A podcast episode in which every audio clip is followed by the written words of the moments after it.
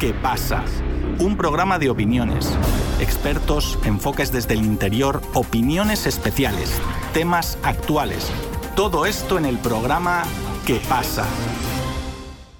La Procuraduría General del Estado peruano comenzó una investigación contra Alejandro Soto, el flamante presidente del Congreso, por el presunto delito de concusión.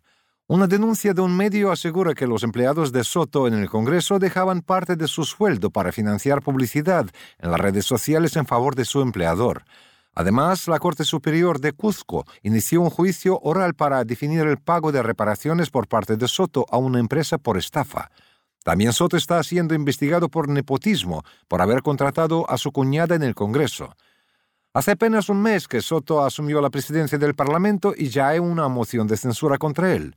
A pesar de estas denuncias, Soto anunció ante la prensa que no renunciará. Desde Buenos Aires, Argentina, nuestro compañero Sebastián Tapia continúa con más detalles. Muchas gracias, Víctor. A través de su cuenta de la red social X, la Procuraduría General del Estado peruano anunció el inicio de una investigación contra el presidente del Congreso de la República, Alejandro Soto. El caso por el que se lo investiga es por un presunto delito contra la administración pública en la modalidad de concusión, es decir, un funcionario público que hace provecho de bienes públicos.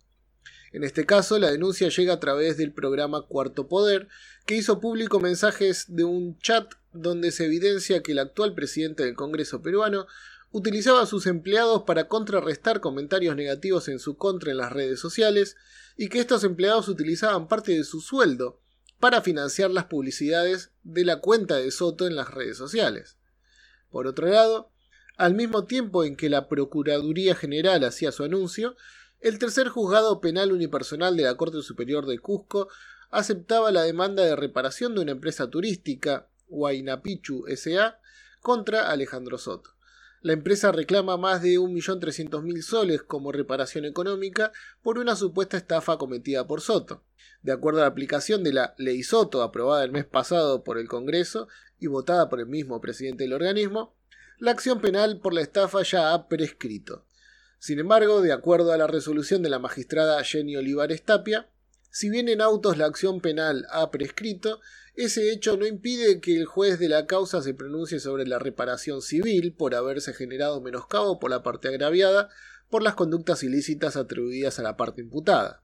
Además de estos problemas legales, el legislador por el cambio democrático Juntos por el Perú, Roberto Sánchez, pidió un informe a la Oficina Legal y Constitucional del Congreso y al Departamento de Recursos Humanos por un supuesto acto de nepotismo por parte de Alejandro Soto al contratar a su cuñada.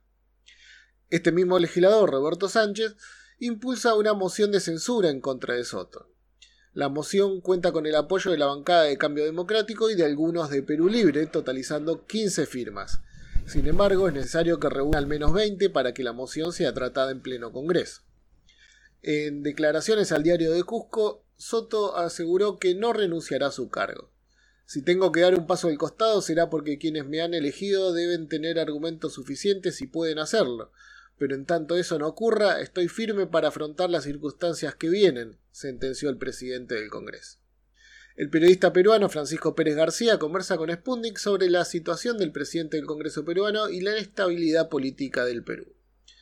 Francisco, en apenas un mes de presidir el Congreso, Alejandro Soto ya cuenta con una moción de censura preparándose contra él. ¿Tiene posibilidades de éxito esta moción? ¿Por qué no fue cuestionado antes de asumir la presidencia? La situación del presidente del Congreso, Alejandro Soto, es bastante complicada. Él está afrontando una moción de censura que ha sido presentada por el congresista Roberto Sánchez y que tendría el respaldo de un cierto grupo de congresistas. Roberto Sánchez ha sido ministro del expresidente Pedro Castillo y forma parte de la bancada de Cambio Democrático Juntos por el Perú, una de las bancadas de izquierda que se encuentra presente en el Congreso de la República dentro de este fraccionamiento que ha habido tanto en los sectores de izquierda como en los sectores conservadores de la derecha representados en el Congreso peruano.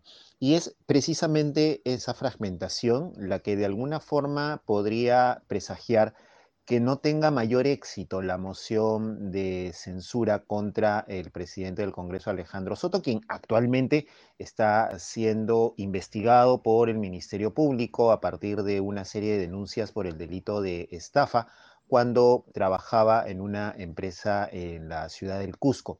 Esta fragmentación que existe en el Congreso, decía, es la que podría permitir a Alejandro Soto tener un periodo de supervivencia y es que las facciones de las bancadas de izquierda, el sector de la bancada de Perú Libre, que es la bancada del segundo vicepresidente del Congreso, Valdemar Cerrón, hermano del dirigente Vladimir Cerrón, miembro del partido que llevó a Pedro Castillo a la presidencia de la República, se encuentra bastante cómodo en este momento con la repartición de poder que ha habido en el Congreso de la República y esto podría hacer que esta bancada no sume los votos necesarios para que proceda la moción de censura. ¿Por qué no fue cuestionado antes Alejandro Soto antes de este proceso? Porque básicamente las fuerzas que son mayoría en el Congreso de la República tenían a Alejandro Soto como una figura, lo que llamamos nosotros en Perú, una figura fusible, es decir, una figura que podría ser cambiada en cualquier momento, ¿no es cierto?, de acuerdo a los intereses de las nuevas bancadas congresales ha sido más bien la denuncia periodística, la acción de ciertos medios de comunicación lo que ha generado que Alejandro Soto se encuentre ahora en el ojo de la tormenta. Soto sería quien sigue a Boluarte en la línea sucesoria del Perú. ¿El cuestionamiento de su presidencia genera más inestabilidad institucional? No sé si genere tanta inestabilidad el hecho de las denuncias contra Soto y su posible sucesión en la línea hacia la presidencia de la República en caso que Dina Boluarte fuera vacada o tuviera que dejar el cargo.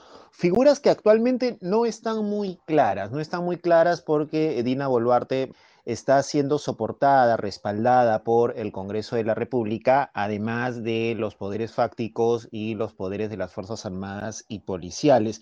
Entonces, un cuestionamiento a Alejandro Soto respecto a la posibilidad que él pueda asumir la presidencia no genera una inestabilidad institucional, están dormidos los movimientos políticos que podrían dar salida o que podrían generar la salida de Dina Boluarte y en todo caso en el Congreso de la República, como ocurrió anteriormente con la expresidenta del Congreso, Lady Camones, se pueden conformar las fuerzas y colocar en su lugar a un congresista que le sea útil a los servicios o a los intereses tanto del régimen Boluarte Otárola como al Congreso de la República. Por ello que una salida de Soto no desestabiliza la mesa directiva porque se mantienen en su lugar los vicepresidentes, pero lo que sí habría es una elección para un nuevo titular del legislativo que estaría dentro de la línea que hasta el momento tiene Alejandro Soto y que responde también, pues, insisto, a esta unión que ha habido entre las fuerzas conservadoras de la derecha como las fuerzas conservadoras de la izquierda en el Congreso de la República si tanto las autoridades del Poder Ejecutivo como las del Poder Legislativo son cuestionadas por sus acciones y capacidad? ¿Por qué no avanza el adelantamiento de elecciones en el Congreso? ¿Por qué no avanza el proceso de adelanto de elecciones en el Congreso? Básicamente porque ellos han decidido encarpetarla, ¿no? O sea, cerraron todas las puertas desde el año pasado hasta la legislatura que culminó en julio de este año y no ha habido ninguna intención por parte de las bancadas que ahora gobiernan el Congreso de promover un adelanto de elecciones. Ellos consideran, al igual que Dina Boluarte, que este proceso de continuar con el régimen debería darse hasta el 2026. Ahora, hay algunos analistas que están planteando la posibilidad que exista una pateada de tablero, ¿no es cierto? y que pudiera quedarse más allá de eso, pero en todo caso no está la situación democrática como para tal movimiento de, piezas y no creo que haya tampoco un respaldo popular en las calles si es que se procede a esto. Hay que ver nada más los porcentajes de aprobación que tiene el Congreso, que van de 9 a 10% aproximadamente, uno de los porcentajes más bajos de la historia reciente. No avanza el adelanto de elecciones porque los congresistas se sienten respaldados, ¿no? Entre ellos saben de la mayoría que tienen y que puede eh, generar los cambios que se les venga en gusto, ¿no es cierto? Y que no podrían dar paso a un adelanto de elecciones. Sumado a eso, la presión callejera no sigue siendo tan fuerte. Si bien es cierto, hay movimientos, hay protestas que son permanentes, que están en estado latente, no hay una continuidad de las movilizaciones y esto va de la mano con la criminalización de la protesta que ha generado que muchos dirigentes populares, por ejemplo, muchos dirigentes de organizaciones estén siendo procesados ahora por disturbios al orden público e incluso por posible apología al terrorismo. Esto va de la mano también con el pedido de delegación de facultades que ha solicitado el Ejecutivo y que podría restringir mucho el tema de la libertad de expresión, sobre todo a través de redes sociales y plataformas digitales. Entonces, no hay una base popular que en este momento esté movilizándose de manera continua, de manera diaria, y desde el punto de vista político, los congresistas no van a darle paso a esto porque ellos quieren continuar hasta el 2026. La señora Boluarte también ha dicho que se va a quedar hasta el 2026. Está planeando actividades para el bicentenario de la independencia para el año 2024, en diciembre del 2024. Entonces, digamos que hay una intención de permanecer en el puesto tanto desde el legislativo como del ejecutivo. Alejandro Soto es una más de las figuras del Congreso peruano que se encuentra reñido con el Poder Judicial. La publicación de estos casos bien puede estar ligada a su nueva posición a cargo del Parlamento, pero dejan claro que la desconfianza y descreimiento del pueblo peruano en el Poder Legislativo están más que justificados.